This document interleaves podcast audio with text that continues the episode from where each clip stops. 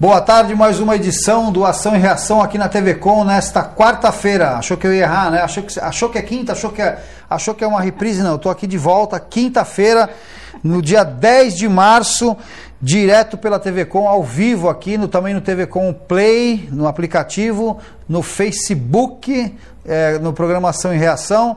Hoje à noite tem uma reprise às 23 horas e a 1 hora da manhã. Estamos na, na net ou no vivo canal 8 da Vivo.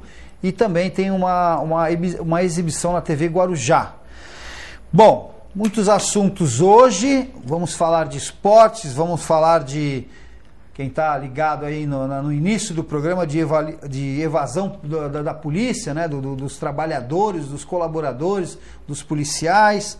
Fiquem ligados aí para mandar a sua sugestão e o seu comentário pelo telefone 974175194.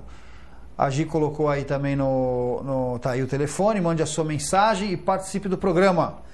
Hoje a nossa convidada é uma mulher, estamos na, na, na Semana da Mulher, né? Então convidamos uma mulher que e é um prazer ter você aqui, Lídia. A Lídia foi a, a, a minha candidata vice, né? Estava na chapa da, da, da, prefeitura em 2020 e é um prazer ter você aqui. E você me falou uma coisa agora, assim, eu achei que eu nunca ia no programa. Eu, falei, eu achei até que você já tivesse vindo, juro. Hum, Muito casa, bom ter você aqui. Casa de Ferreira espeto de pau, né? Assim que se fala. É uma alegria para mim também, Marcelo, muito grande estar aqui. Você sabe que acompanha esse programa, eu participo, eu divulgo mesmo, porque eu acho que é um programa que tem muita utilidade informativa, então a gente tem que ter um ganho muito grande divulgando e apoiando esse programa. Bom. É um programa da nossa região, né, Lídia? Fala dos, dos problemas da nossa região. E, e também de soluções, problemas e soluções. E a gente tem uma agenda também. Domingo tem uma corrida lá na, na, na Praça do Aquário, que eu já vou falar também hoje. É, é, uma corrida de bike, né? E, enfim, fala da nossa região, traz assuntos da nossa região para a pessoa. Às vezes a pessoa também está em casa e acaba descobrindo o que acontece aqui na, no Ação e Reação. Lídia, ah, você foi sargento, né, da polícia é, militar. sou ainda, né? É, né, porque não deixa não de ser. sai da gente. Não deixa de ser, né, mas não, hoje não está mais nativa, é isso? E trabalhou na polícia por quantos anos? Conta um pouquinho aí, Bom, quem é você? Eu comecei na Polícia Militar com 18 anos, fui da primeira turma de mulheres no trânsito em São Paulo, fomos as primeiras mulheres a usar armamento, porque até então não se acreditava no potencial das mulheres. Aliás, meu abraço a todas as mulheres guerreiras aí que estão lutando para conquistar seu espaço. Né? Todas as mulheres, pobres e ricas ou só... A gente vai falar já dessa piada, né? Essa do, do piada ato... infame, né? Infame, né? Mas Por parte de um, de um parlamentar é que dói mais ainda, né? Então, é, aos 18 anos eu entrei na polícia e de lá para cá a gente tem visto uma série de conquistas da mulher, inclusive. É muito orgulho saber que hoje as mulheres estão num patamar muito elevado dentro da corporação, cargos de, de comando, pilotando aeronaves, né? Coisa que era muito difícil na época, na época que eu entrei, né? Então isso é um orgulho muito grande. O que me deixa muito satisfeita é que esse processo até foi rápido demais. Eu esperava que demorasse muito mais tempo para que as mulheres alcançassem os espaços dentro da polícia. Eu lembro das primeiras fardas, da, era aquela saia, né? Horrível. Né? O que, que fazia um policia, uma policial, né? Porque vamos falar um policial, né? Não é, é, é do sexo masculino, de saia, né? Ou seja, não tinha quase ação nenhuma. Hoje você vê as policiais realmente com fardas prontas para prontas para o combate realmente que a polícia atua, né? Inclusive o que tem de bom hoje é que o número de vagas destinadas às mulheres ela está no mesmo patamar que os homens. Não é como antes que era uma parcela mínima destinada para as mulheres. Hoje não. Completou o número de vagas, pode ser homem ou mulher, estão ali para servir como policiais. Bom, quantos anos de polícia? 26. 26 anos de polícia militar. Você tava, a gente estava comentando aqui em off, antes de iniciar o programa, uh, que eu, eu, vou até comentar uma da evasão, né? Da, dessa saída dos, dos policiais, a, a baixa, né? De, muita gente saindo da polícia, ou seja, deixou de ser interessante, porque além de tudo, qualquer, qualquer profissão, mesmo aquela profissão que você. Porque ser policial é uma vocação, né? Sim É um chamado que nós atendemos realmente, é vocação. Porque não dá para ser policial porque quer trabalhar, né? Não, porque... nem porque quer trabalhar ou porque a farda é uma coisa bonitinha. O peso dessa farda é muito maior do que se imagina. E essa evasão, eh, eu vou comentar antes uma, uma, uma, uma, um fato que aconteceu comigo numa realização num evento em Cabreúva, acho que uns 10 anos, uns 10 anos atrás. E nós, né, Elidia, você sabe, a gente realiza a escada, a descida das escadas de Santos, e quem participa eventualmente do resgate, né, aquelas pessoas que você vê lá na, na, na descida, uhum. com a maca, com a calça vermelha, com a camisa do evento, são policiais militares, bombeiros, em, em, em, na, naquele, naquele o famoso bico, né? Não é exatamente um bico meio. Mas é, é, é, realmente um bico, eles vão lá, ganham o dinheiro deles tal. E são realmente profissionais, porque estão na rua o dia inteiro fazendo exatamente aquilo, que é pegar o atleta com cuidado, com colete e tal.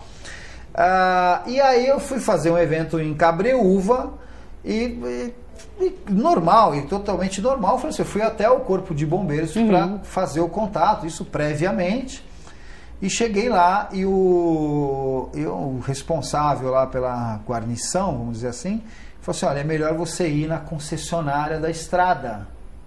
Eu falei assim: na concessionária, mas vocês não têm bombeiros aqui? Ele falou assim: olha, nós tínhamos 12 bombeiros, a Polícia Militar forma os bombeiros, tem todo o trabalho.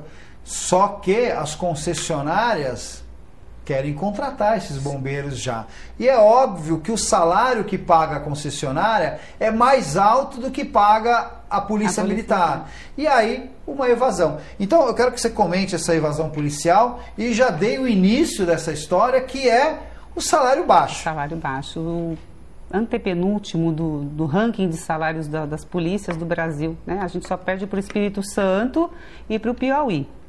Fora isso, a gente sofre muito também com, as más condições de trabalho. Se pensa muito em equipar uma polícia, aparecer com viaturas, com equipamento, uh, com filmagens, né? Mas não se pensa em trabalhar a parte humana. Então, é isso que essa molecada que entra hoje eles têm essa visão. Nós, no passado, não tínhamos uma visão tão abrangente quanto a isso. Entrava-se por vocação, um regulamento que é, engessa muito a atividade, atividade policial, né, na verdade. A ação do policial fica restrita a isso. Nós temos uma mídia muito escrachada que vive do escárnio dos policiais, né, Marcelo? Infelizmente, toda ação está sendo sempre filmada, está sendo sempre criticada, né, por órgãos de imprensa, e isso vai endurecendo, enrijecendo a ação do policial na hora da ocorrência.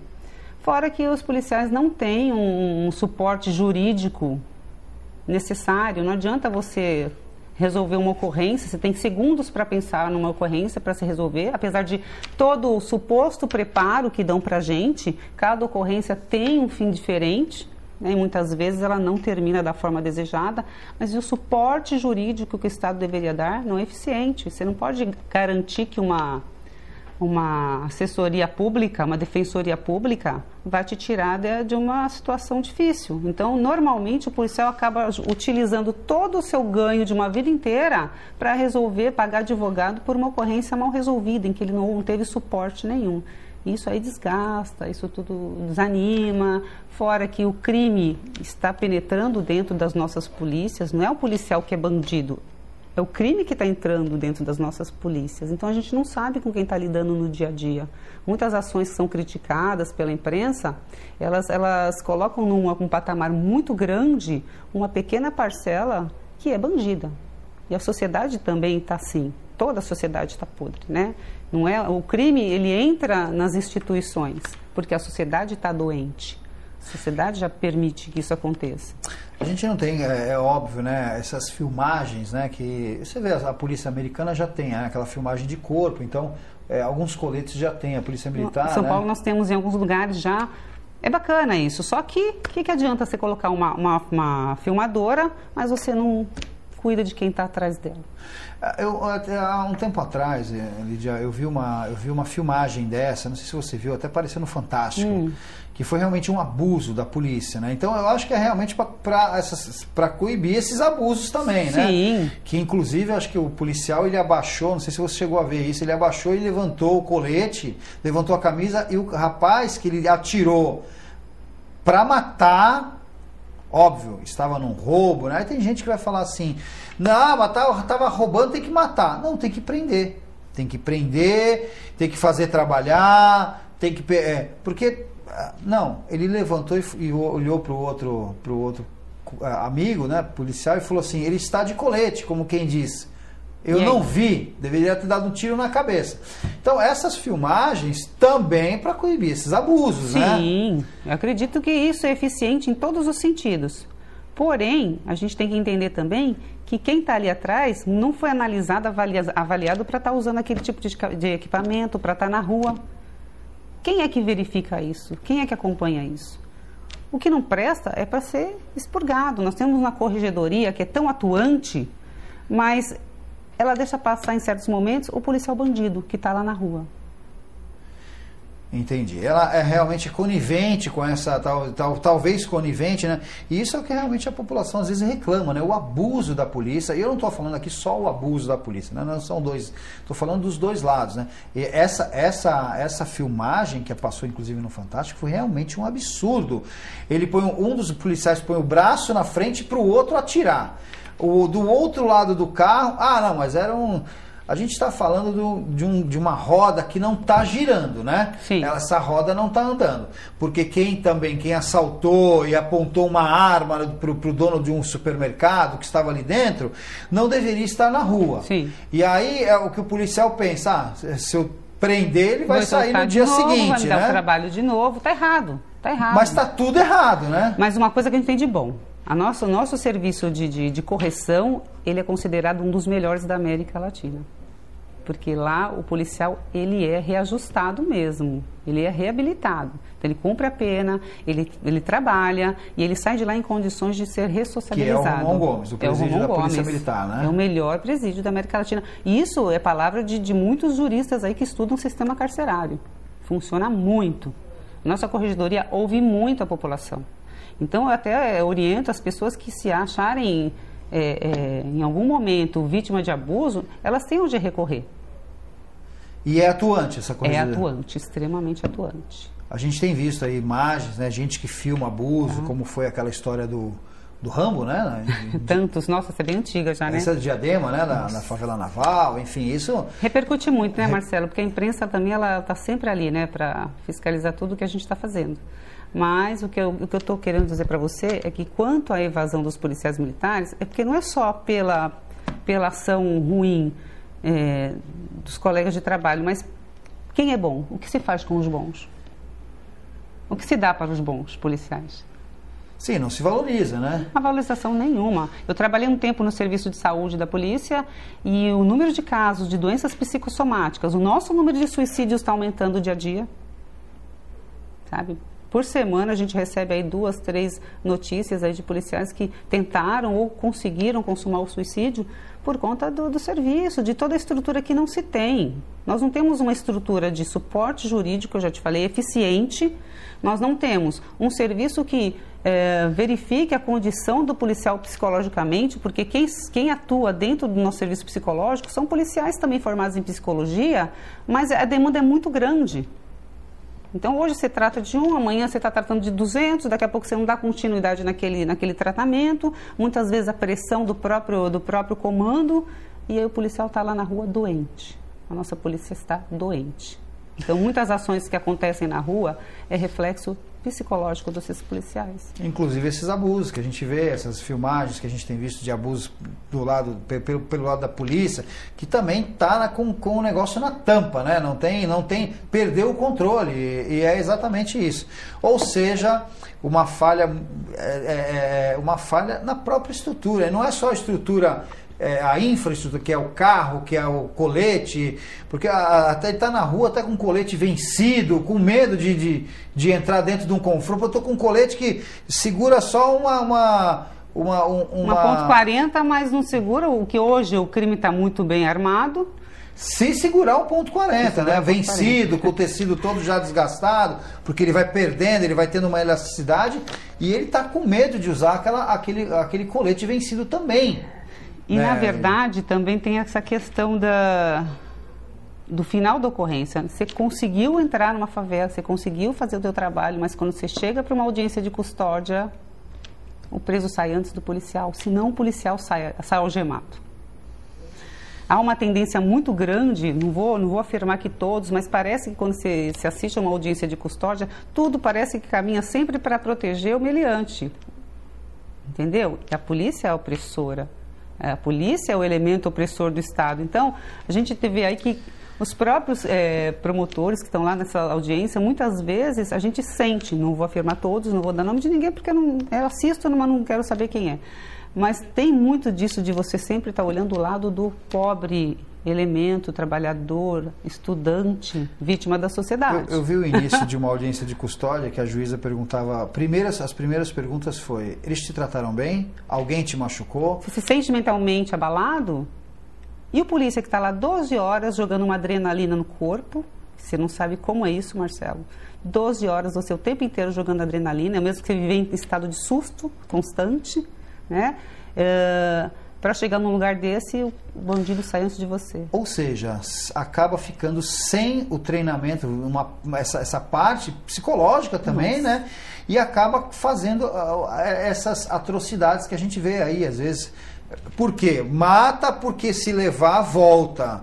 Então já, já é um pedaço da roda aí que não está rodando, que é a parte da justiça, não né? Tá, Põe na funciona, rua. É porque na verdade ninguém, aqui não tem, é, não tem pena de morte, né? Então uhum.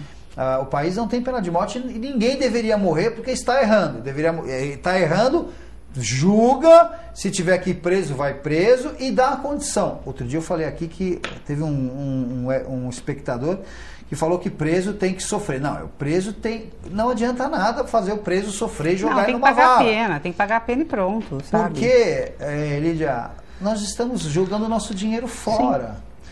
Porque o preso é caro, existem desvios de recursos nessas administrações. Com certeza. Aí o preso é caro, nós pagamos pelo aquele valor. Exatamente. Esse recurso não chega onde tem que chegar e o preso, ele sai lá um profissional. Ele, ele entrou por causa do roubo de um celular, ele sai é, é, com. É, ele sai PHD no crime, né? Com 4, 5 anos. Então o que, que nós temos que ter? Nós temos que ter realmente cadeias e penitenciárias que façam ele trabalhar, colocar a mente. E para ele sair de lá, ele tem que sair de lá, Lídia, é, é, é refeito e pensar que ele não pode, ressocializado, ele não, porque ele não pode voltar para lá, que ele vai querer. E não do jeito que sai. Então a pessoa reclama, ah, mas tem que sofrer. Não, não tem que sofrer, não. Eu não estou a, a, favor aqui do preso, a favor aqui da, de um ou de outro. Eu estou a favor do ser humano. É o que seja justo, né? Que seja, seja justo, justo, no mínimo justo. É, nós tínhamos uma, uma, uma polícia, na época que eu entrei, que era venerada pela população. Todo mundo se sentia seguro, né, com um policial ao lado. Hoje não, hoje nós temos uma imprensa que maldiz a polícia, é, os atos que são de, de, de cunho é, glorioso, eles nem mostram. Um desvio de uma pequena parcela, eles já colocam a polícia toda no mesmo nível. E aí coloca a polícia em dúvida para a própria população. exatamente, a população hoje, a grande parte da população, eles têm medo da polícia. Né? Eles defecam na, na, na gente, porque realmente o que se passa, a imagem que se passa é que nós temos uma polícia bandida, corrupta, violenta, né?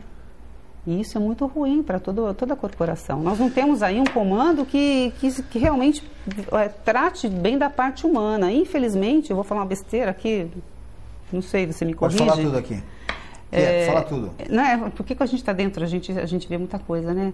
É, infelizmente, as cúpulas das polícias, elas estão muito impregnadas de, de interesses políticos, né? Então... Não, é... aqui no Brasil não tem isso. Né? então, isso é muito ruim. Tem que baixar índice, levantar, levantar índice, melhorar aqui, melhorar ali, mas não se, não se valoriza quem realmente está fazendo esse, esse papel. Né? É muito fácil você estar numa cadeira, num palácio, num gabinete, enquanto toda a tropa lá embaixo está passando toda essa dificuldade. Prometendo e não cumprindo, né? Prometendo e não cumprindo. Prometendo e não cumprindo, 20%, vai aumentar 25%, vai aumentar 20%, e está aí o policial sem aumento quanto tempo? Olha, de, de reajuste mesmo, a gente tem tido pequenos, né? A cerca de 5%, mas um reajuste assim efetivo. Eu acho que o melhor aumento que nós tivemos, na verdade, que foi realmente sentido, foi ainda foi na época do Pérsia, na época do, do, do Fleury. De lá para cá só foi decaindo, né? Decaindo, decaindo.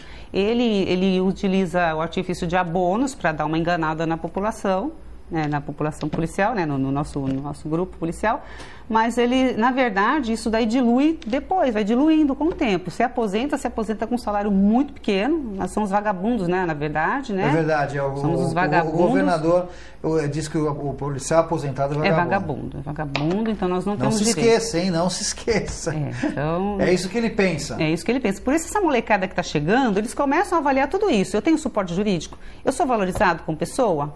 Eu vou ter um aumento justo que dê dignidade à minha vida? Não, vamos embora.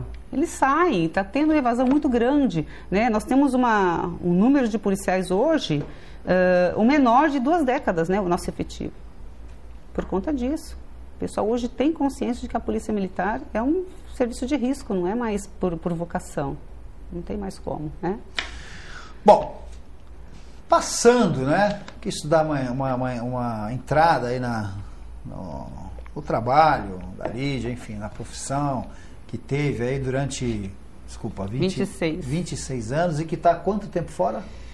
Agora estou fora desde 2012, fazendo 10 anos agora.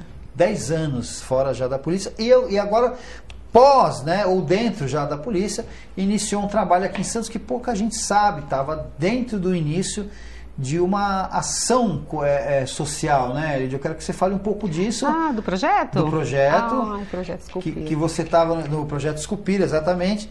Porque, na verdade, a Lídia foi uma policial, enfim, deu as suas horas para a nossa segurança, mas logo no final, né, foi no final isso, foi. né? No final de, de ela entrou, é, enfim... Na verdade, não foi no meio para o fim, né? Em 2001 esse projeto se iniciou. Hoje ele é de utilidade pública, ele existe, né? Mas na verdade esse projeto ele surgiu a partir de um, uma preocupação em tratar a saúde mental do policial. O espaço era para ser montado para uma laborterapia para esses policiais realmente afastados. Nós tínhamos um comandante do, do serviço de saúde que tinha essa consciência. Esse trabalho era para ser utilizado para isso. Nós estávamos numa área de risco, centro da cidade, e de repente começaram a surgir umas carinhas lá, todos os dias. Né? E eles foram chegando, se aproximando, e de repente aqueles policiais que estavam lá se tratando, eles se tornaram mestres em artes, em, em, em dança, em música para aquelas crianças carentes lá do centro da cidade. Nós tirávamos eles da rua do horário oposto à escola e ali a gente trabalhou muito as crianças para ética, uh, reforço escolar, né? Hoje eu sou avó de muitos filhos já deles lá, viu? De vez em quando eu recebo lá, ô oh, professora, me chamam de professora. Está aqui meu filho, muito obrigada, agradecem mesmo. Um trabalho que foi bem reconhecido. Infelizmente, é, eu tive que sair desse serviço, inclusive a minha irmã, que é policial, também me auxiliou muito nesse sentido. E aí eu fui, eu fui convocada para um outro serviço dentro da polícia e esse projeto ficou na mão de alguns voluntários meus. E aí tomaram um corpo aí de, de mantê-lo, né, até hoje. Então hoje a, a prefeitura já os, os entende como ONG, Naquela... Mandar um beijo para Manu também, né? Manuzinha, Manuzinha, mãe de um aluno nosso, uma colaboradora maravilhosa. Ela, ela sabe muito do trabalho que a gente fez por lá, né? Temos muitos amigos em relação a isso. Mas o que é interessante é que hoje eles têm até um corpo de, de, de, de crianças que to, tocam violão muito bem. Maravilhoso isso né? Mas já tem um apoio que a gente não tinha naquele sentido de outras entidades estarem lá com parceria, em parceria com eles para tirar essas crianças da rua. Mas foi um trabalho muito gratificante, viu, Marcelo?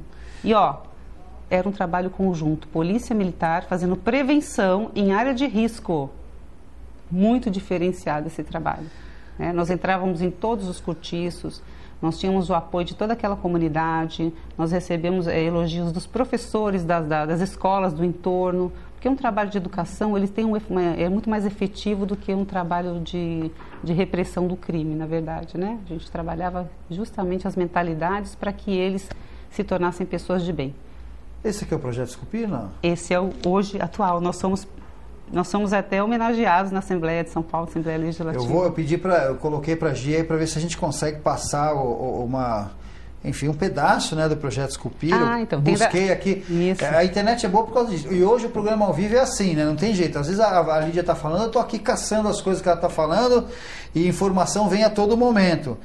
Vamos ver se a Gi consegue colocar aí. Também tem bastante coisa aqui do projeto Esculpir. Ah, se eu soubesse, eu tinha trazido para você a época que eu estava atuando, que foi muito bacana. Era assim, sangue e suor mesmo, não tinha um recurso. E aí crianças, né? Aí muitas crianças e... Na, a época, na, na, na, 7 ali, de setembro, ali, ali a região do mercado.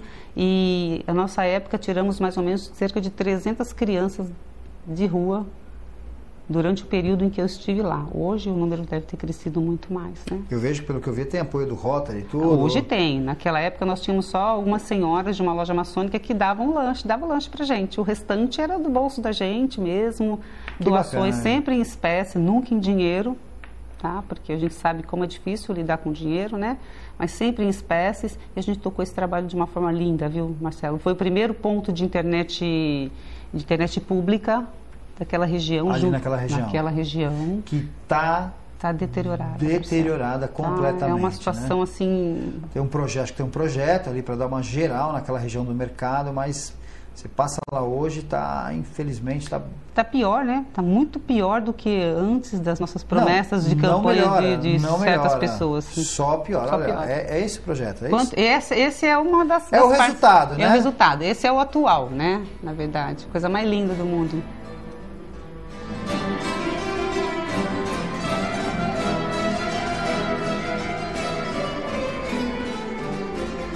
Inclusive, um dos meninos que está ali, o professor, ele foi meu aluno agora, no ensino médio. Aquele, professor do lado direito, né? Do não. lado, do teu lado esquerdo aí, ó. Lado direito, ó. Olha lá, esse do canto, esse moço falta. Aham. Ele foi, foi meu aluno no ensino médio, que eu agora estou professora. E ele conhece esse projeto, muito bacana.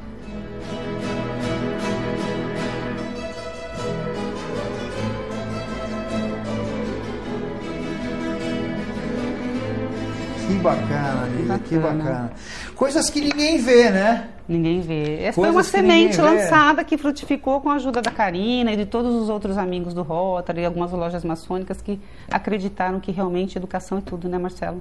E é mesmo. Educação é tudo, não adianta. E é mesmo. Nós vamos chamar um break agora e nós voltamos aí com a, com a Lídia para contar um pouco mais também, falar um pouco mais da vida dela e de algumas coisas. Vamos falar da liberação da máscara. Foi liberado ontem? É isso, foi liberado ontem. Não tinha sido liberado, né? Ninguém. Bom, enfim. Vamos lá. Vamos chamar o break e a gente já volta para o segundo bloco do Ação e Reação aqui na TV Com.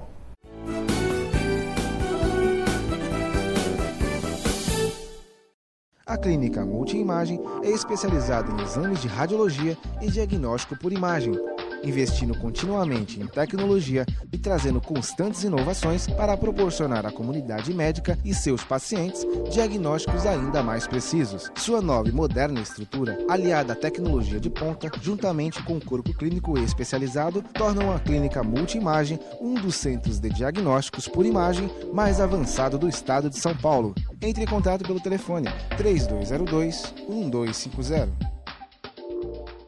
Agora os beneficiários do Plano Santa Casa Saúde contam com o novo 0800, oferecendo a você um serviço de urgência e emergência 24 horas, mais moderno, agilidade no seu atendimento e muito mais cuidado no seu socorro. 0800 941 6110. Aqui a sua vida é levada a sério. Apoio Nova Emergências Médicas. O luto é um momento delicado na vida de qualquer pessoa. Nós, da Santa Casa de Santos, sabemos bem disso. Nosso serviço de luto conta com estrutura totalmente renovada e agora mais completa do que nunca. Planos de cremação com os preços mais justos da Baixada e pagamento facilitado. Serviço de luto e cremação da Santa Casa de Santos. Cuidado, acolhimento e carinho quando você mais precisa. Pensando na facilidade e maior conforto para você, o aplicativo da TV Com oferece nossa programação ao vivo 24 horas em interação com nossas redes sociais. O app TV Com Play já está disponível no Play Store para sistema Android e no App Store para sistema iOS. TV Com, interagindo com você. Já notou como as coisas passam rápido demais? E tudo bem, afinal, evoluir é viver. E viver é ter saúde para sua família e amigos. E pensando nisso, o Plano Santa Casa Saúde oferece o que há de melhor e mais moderno para curtir a sua vida. Um plano completo que pensa na prevenção, que conta com o maior e mais completo hospital da região, além de uma clínica de especialidades com ampla rede médica. Faça seu plano de vida. Faça seu plano Santa Casa Saúde. É comum pensar em doação de sangue apenas em momentos críticos, quando a necessidade é sentida por amigos ou familiares. E se você precisasse de sangue? Uma única doação pode salvar vidas e um simples gesto pode gerar milhões de sorrisos. Então, por que não transformar esse gesto em um hábito? Porque para quem doa, são alguns minutos e para quem recebe, é uma vida inteira. Procure o Banco de Sangue da Santa Casa de Santos e seja um doador. Doe sangue, doe vida, doe amor. Apoio Biomega. Perigoso, temido e sempre pronto para atacar. Ele pode estar mais perto do que você imagina. Pode estar escondido na sua rua, no seu quintal ou dentro da sua casa.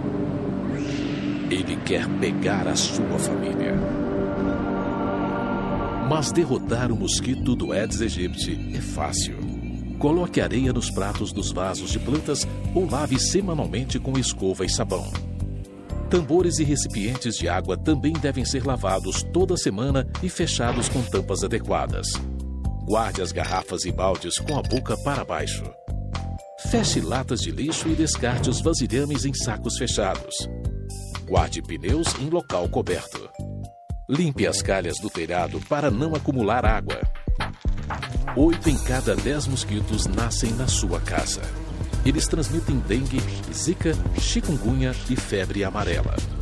Combater o mosquito é dever de todos. Proteja-se. Faça sua parte. Acesse o nosso site e acompanhe a nossa programação 24 horas ao vivo. Interaja com as nossas redes sociais e acompanhe as últimas notícias da nossa região e do mundo. Fique por dentro também de todos os nossos programas e conteúdos especiais. www.tvcomsantos.com TV Com, interagindo com você. Cuidar da saúde bucal diariamente é fundamental, como a escovação, o uso de fio dental e enxaguantes bucais, mas nada substitui as visitas ao cirurgião dentista. Problemas bucais como a doença crônica gengival periodontite podem acarretar males inclusive para o coração, pulmões, entre outros mais. Não coloque a sua vida em risco. Visite regularmente um profissional de sua confiança. Apoio AESP Odonto. Alô, Elô, aqui na TV com Santos, canais 11 da NET Claro e 8 da Vivo TV. Já em São Vicente, Praia Grande, pelo canal 11 da NET Claro.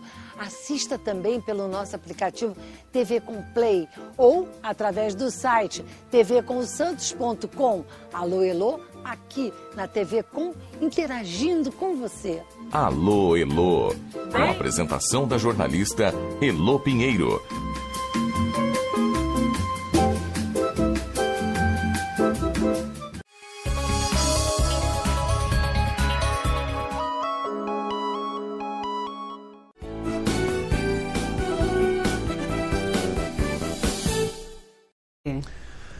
Voltando segundo bloco do da doação e reação aqui na TV Com, a convidada hoje é a Sargento Lídia Freitas. É, Lídia, estávamos falando do projeto Esculpi, né, da sua saída da.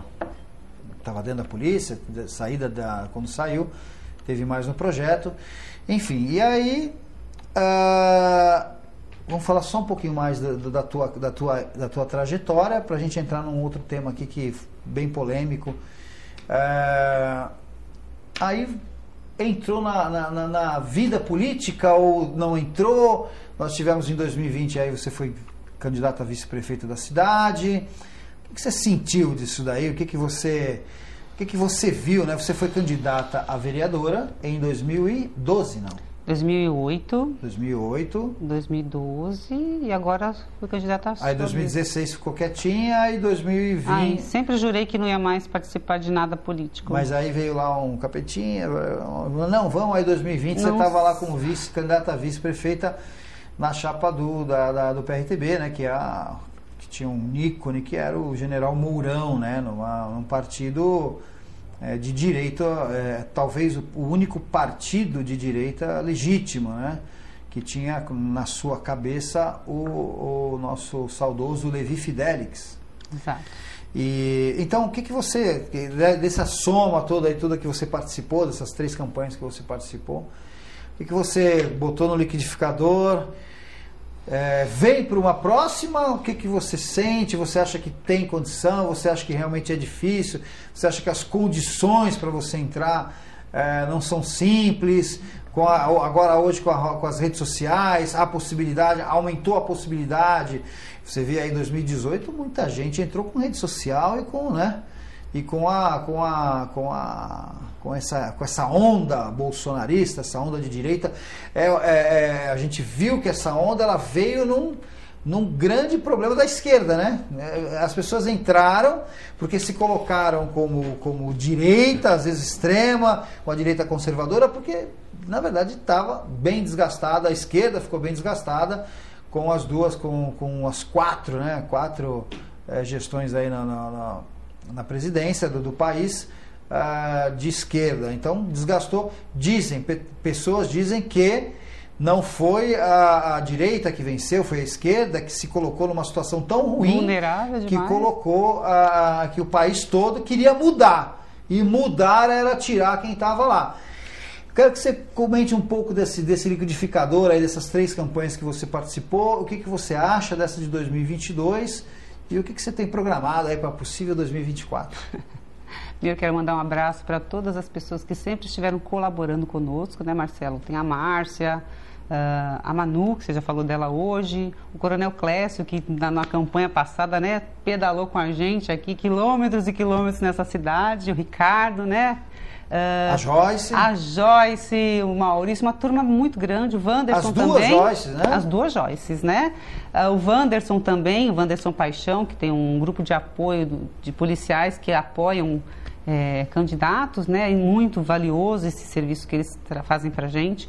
Mas eh, eu sempre entrei no- nessas empreitadas políticas para apoiar pessoas, pessoas que eu acreditava. Assim como você, o teu projeto era muito bom, é muito bom, que eu espero que você não abandone, né, Marcelo?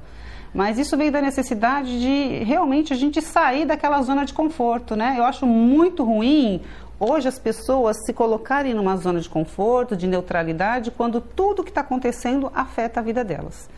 Então eu falei, e o que, que eu posso fazer de diferente? Eu sou uma professora de história, de sociologia, e eu, e eu comento muito do, do- do cenário político, claro, sempre tomando cuidado de não trabalhar questão política ideológica doutrinatória, é, né? Como a gente vê muito por aí, talvez se sobrar um tempinho a gente fale sobre isso, porque a militância é muito grande, muito danosa, né? Sempre com esse cuidado, mas eu tenho obrigação de entender um pouquinho desse jogo político. Então eu fui me interessando por isso tudo e hoje eu me sinto preparada para apoiar pessoas, pessoas que realmente tenham um trabalho que eu tenha consciência que vai mudar alguma coisa para toda a sociedade. Eu, eu gosto muito de, de apoiar, ah, nesse sentido, pessoas que não tenham projetos particulares de poder, que é o que a gente vê hoje. Então, as pessoas hoje eh, chegam para a política com seus projetos particulares e esquecem a real causa de estar entrando na política. Né? Então, para 2022, eu ainda estou aí aberta a apoio. Por enquanto, Marcelo. Mas tá, mas pode, mas pode se pensar, né, o jogo Lidia? pode mudar, claro. Mais uma mulher, né? Mulheres. Eu acho que, na verdade, o que, não, o que a gente precisa nesse, nesse panorama todo é uma conscientização de que as pessoas precisam ser participantes disso. Confiar mais nas pessoas que têm uma fala aberta, uma fala clara sobre as intenções delas na política, né? Eh, aqui em Santos é muito difícil a gente mudar esse jogo. Você sabe muito bem o que acontece aqui em Santos. É muito mais fácil você mudar um, até no governo do estado essa estrutura, mas Santos é mais difícil de mudar. Essa nossa quase né, é, é, mentalidade provinciana de que quem me der mais me tem. Não é isso? Aqui em Sim. Santos é muito assim. E é muito difícil. Agora, para. Pra... Quanto mais necessidade, quanto mais dificuldade você coloca para as pessoas sobreviverem nesse país, né? Fica muito mais fácil de você comprá-las. Exatamente. Né? A questão da, do, do, poder econômico, que eu trabalho muito em sala de aula, né? Que existem vários tipos de poder, né? Poder ideológico, econômico, e esse é muito forte, né? Eu tenho algumas perguntas aqui. Eu vou responder essa primeira, da Piedade, do Ângelo do Embaré. Boa tarde, senhor Marcelo, sargento Lídia. Por que o excludente de licitude não é aprovado? Né? O excludente de licitude é, é aquela é, é, é, é a retirada da culpa quando o policial está realmente em combate, enfim, é a legítima defesa do policial é, quando ele está em ação, né? É, olha, Piedade, Ângelo, a hora que a, quando vai ser aprovado isso? A hora que o crime não tiver condição de beneficiar ou de é, financiar essas campanhas de políticos que estão envolvidos também é, dentro dessa da, da, da, criminalidade. É isso, porque ninguém é, faz, faz leis contra si próprio, né? Exatamente. né? Ninguém, você nunca viu um deputado fazer uma lei para baixar o salário dele ou para baixar o, o, o, auxílio paletó ou coisa parecida. Então, enquanto eles tiver, forem beneficiados pelo crime, jamais farão uma lei que vá é, defender esses criminosos. Então, eu acho que a Lídia tem a mesma, a, a mesma é, tem muita coisa né? envolvida, né, Marcelo? É, é, a gente precisaria de um programa inteiro para estar tá falando dessa pauta. Exatamente, é muita coisa. O excludente de licitude está no artigo 23 do Código do Penal e esse código penal é que tem que ser realmente é revisto. É muito arcaico, é muito frágil, tem muitas brechas, né? O Valdairozinho tá mandando um abraço a todos, um abraço a você, a toda, toda, toda, todo o pessoal que está assistindo aí, os telespectadores. O Paulo Eduardo Costa está dizendo parabéns ao programa e pela convidada. Paulo, você também é muito bem-vindo. Aqui tá, tá faltando aqui, não sei se ele tem vindo ou não, Gi. Tem vindo, só não tem vindo no meu, no, no, na quarta-feira e na quinta-feira. Tá que nem o Antônio Carlos da Atmas, que não quer. Viu, Antônio Carlos? Está assistindo aí? Sei que você está fugindo. Agora eu tô com o ciúme do Guto, já falei isso ontem, hein? É... Ah, a Lídia mandou um vídeo, já está preparado. Você vê, aqui, olha como é a tecnologia, né? Foi a Gi que me mandou isso, o pessoal, da, o pessoal que está no suporte aí, ó. E eu lendo como se fosse. Tá parecendo aquele eu vou lembrar de uma. de uma Tava fazendo uma live, né? É. O, o, prefeito de São Vicente, que era o Pedro Gouveia, e ele leu o nome do rapaz que mandou a mensagem, mas ele leu e. Aí era um nome lá, é, é, é é, Cupeludo, alguma coisa. E ele ah. leu, né? E é engraçado. Às vezes Cuca. a gente lê aqui. É o Cuca. Cuca, né? Enfim, e a Lídia mandou um vídeo. Vamos lá, vamos dar uma olhadinha no vídeo a gente já comenta aí. Oi, pessoal, tudo bem? Meu nome é Giovanni Falcone. Sou pai do Moroni Falcone, de três aninhos. Estamos tendo alta hoje do hospital. Como todos já viram, ele passou mal na escola no dia 22 do 2, mais ou menos às 13 horas, devido à falta de oxigênio nele. Ele estava usando a máscara, aquele gás carbônico que fica dentro dele, ele começou a respirar o mesmo, esse gás carbônico dele já usado, sem oxigênio puro, e desmaiou dentro da sala de aula. Ele estava brincando normal. Então, pessoal, as crianças não podem usar essa máscara, ela tá fazendo mal para as crianças. E esse vídeo eu tô fazendo a pedido do nosso grande amigo JK, vem lutando aí pelo não obrigatoriedade do passaporte sanitário no Brasil. Tá bom? Tamo junto aí. Viram um vídeo vocês viram o vídeo, a criança capotou ali, hipóxia, né? Falta de oxigênio dentro da máscara. É, mas fiquem tranquilos, fiquem tranquilos que ontem o governador já apontou todo mundo sem máscara em ambientes externos. Eu quero, eu quero antes da gente comentar esse, isso daí, é, é, Gi, você está com aquela imagem no, no gatilho aí? Olha, olha que engraçado, né? essa imagem é muito engraçada. A fumaça é uma máscara X. A pintura, o cara tem que colocar uma máscara com dois filtros lá. O minério tem uma máscara lá especializada. O pesticida também tem uma máscara fechada. O radioativo também. E o vírus que é mortal, que manda a gente para UTI, matou mais de, matou milhões de pessoas no mundo, a gente põe o fundo da cueca praticamente e acha que está. É, mas, mas fica tranquilo, viu? Que não precisa de mais nada, porque a Coronavac já chegou, o desgovernador já vai liberar e tá todo mundo sem máscara na rua. Isso é uma pia, isso é uma vergonha, como diria Boris Casoy. Exatamente. Né? Então, eu acho que nós já saímos desse, dessa situação crítica da saúde, que eu entendo, eu entendo que pegou o mundo de surpresa, né? Não é que é, realmente é, a gente precisou se cuidar pela falta de estrutura na saúde, mas não era uma falta de estrutura. Alguns lugares, alguns lugares, nota zero, né? Porque tinham cidades aí, ah, é pequena, a cidade é pequena e, e acha que a cidade do lado vai servir de apoio quando precisar. Só que a hora que dá um, uma, uma, um pane geral na, na saúde do país, a cidade do lado também está lotada e tinha cidade que não tinha um respirador ou um leito É de verdade. UTI. Então, assim, a, a- óbvio que pegou todo mundo de surpresa, pegou grandes hospitais, onde tinham 100, 200, 200 leitos de UTI, precisavam de 500, de 600, né? Pegou todo mundo de surpresa.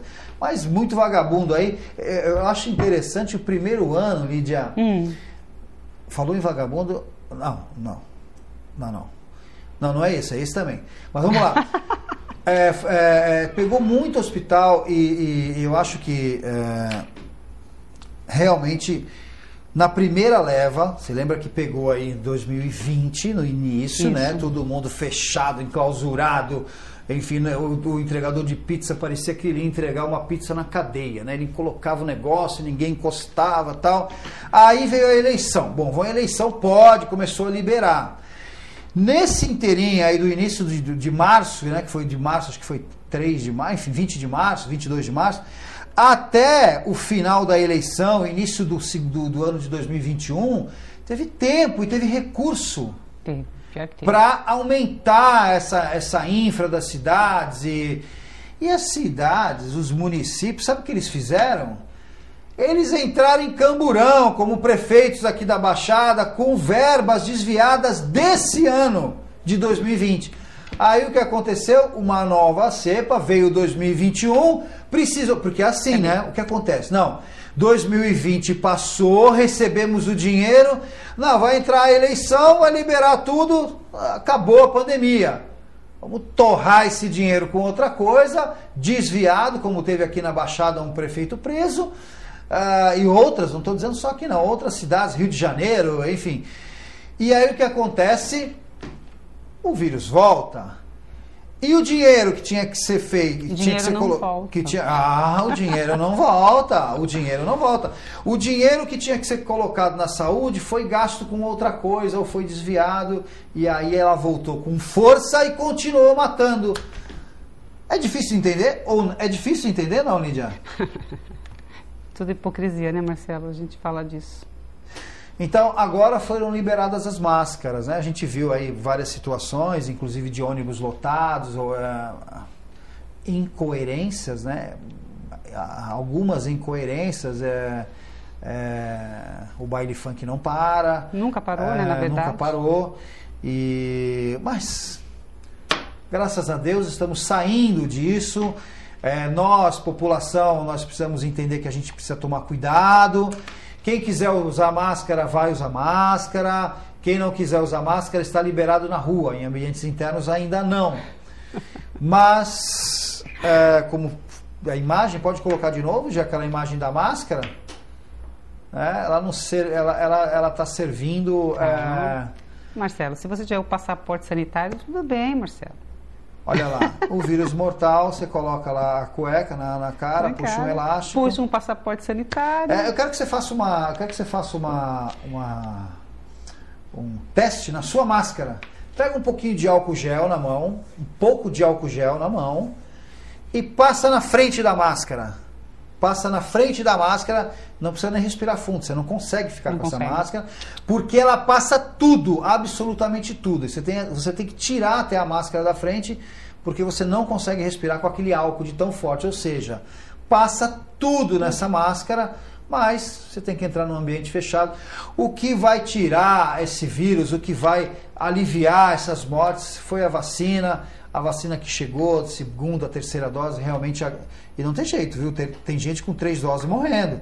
Mas uma série de. de, de, de- enfim, baixou muito, né, Lídia? a- a- As mortes e as. E, e- enfim, mas o governador tirou a máscara, agora está tudo liberado. Lídia, vamos falar da- um pouco da militância escolar para que a gente possa ah, ah, é, é, fechar essa, esse programa né, com a educação. É, falar um pouco dessa militância escolar que está pesando, a gente sabe que é, sabe que a educação está realmente numa grande, uma grande, uma grande quantidade de, dessa educação está tá ligada realmente nessa militância. E como é que a gente pode combater isso? Eu acho que nós temos que pensar numa- em mais escola e menos militância. A gente pega o material escolar. De 85 para cá, a gente já viu um projeto, um projeto, posso falar de esquerda, né? Pode Esquerdista falar. muito impregnado. Porque antigamente, na época do Vargas, a gente, a gente via o combate eh, pela esquerda ao governo através de, de guerra, revolução, né? Armas na mão. Depois do governo militar, o projeto deles mudou.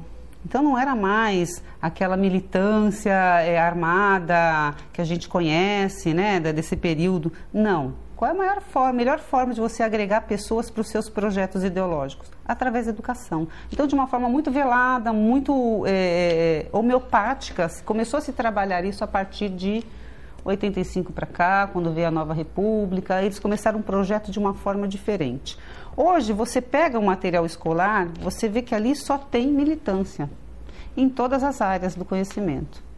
Pode ser que alguns professores não concordem comigo pelo que eu estou falando, mas eu, eu, eu Mas é a sua opinião. é a minha opinião, eu sou professora de História, de Sociologia, você sabe que eu fui muito criticada durante a nossa campanha justamente porque eu não apoiei, nunca apoiei Paulo Freire, não, não desmerecendo todo o trabalho dele, que no princípio foi um trabalho muito bom, mas a partir do momento que ele vere- envereda para o lado da militância, ele acaba estragando tudo aquilo que ele fez de começo, né? Então fui muito criticada por isso, mas eu acho que hoje em dia existe muita militância e pouco conteúdo. Nós não estamos preparando pessoas para a vida profissional, nós estamos preparando militantes levantadores de bandeiras que não sabem nem o que estão falando. Marcelo, está péssima a educação nesse sentido. Então, assim, o trabalho tem que ser feito a partir disso, é realmente, eu, eu, eu acredito muito numa modificação de conteúdo escolar, sabe? Tem que ter muito mais conteúdo do que militância. E a gente tem visto isso dia a dia. As crianças já em tenra idade já começam a ter uma, uma, uma, uma, uma desconstrução de tudo que a gente imagina. Então, você vê minis militantes, não sabem nem o que estão falando, que bandeira estão levantando, mas porque aquilo já está sendo impregnado na cabecinha deles. É muito perigoso isso. Existe um grupo, inclusive, de mães, é, não sei em que, que cidade agora, me falha a memória. Elas estão muito empenhadas nessa questão de estar fazendo a vistoria do material escolar dos seus filhos. Eu peço que, eu- que quem tiver esse tempo, pegue o material escolar dos seus filhos. Veja o que tem de conteúdo. Isso acontece na rede pública e na privada ou só na rede Muito pública? mais na, na pública. Mas até. existe na privada também. Existe, porque nós temos aí um monopólio de editoras, né? Um grande, uma, 14 editoras na mão de uma, de uma pessoa, de um grupo só. Então, na verdade, eles direcionam.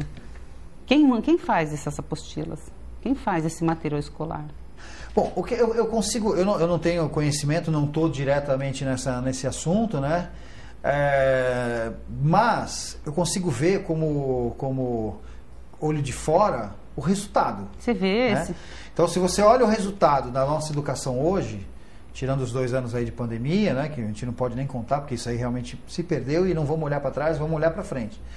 É, o resultado da, da- de cultura, da, da nossa da educação é, é como diz Boris Casoy, vou repetir aqui, é uma vergonha. É uma então, vergonha. Então não dá para você dizer que Paulo Freire é bom ou ruim, ou não, não, não. Olha no resultado, olha tudo que foi seguido e olha onde nós estamos. Tem crianças aí com 10 anos de idade não conseguem ler. Não conseguem. Olha, vou te falar a verdade, nós temos, estamos recebendo informações de adultos mesmo, formados aí nessas últimas décadas, que não conseguem preencher um currículo. Que não conseguem atender a expectativa de uma entrevista de emprego. Se dá uma ficha para o cara preencher, ele não sabe.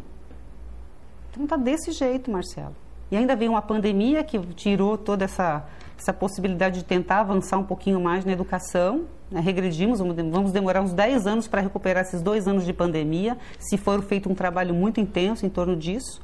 Mas nós temos aí crianças adentrando o ensino fundamental 2 semi-analfabetas.